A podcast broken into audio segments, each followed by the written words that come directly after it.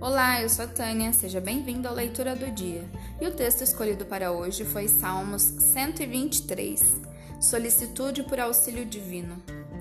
A ti que habitas nos céus, eleva os olhos como os olhos dos servos estão fitos nas mãos dos seus senhores, e os olhos da serva na mão de sua senhora, assim os nossos olhos estão fitos no Senhor nosso Deus, até que se compadeça de nós.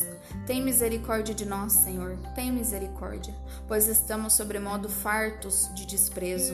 A nossa alma está saturada do escárnio dos que estão à sua vontade e do desprezo dos soberbos.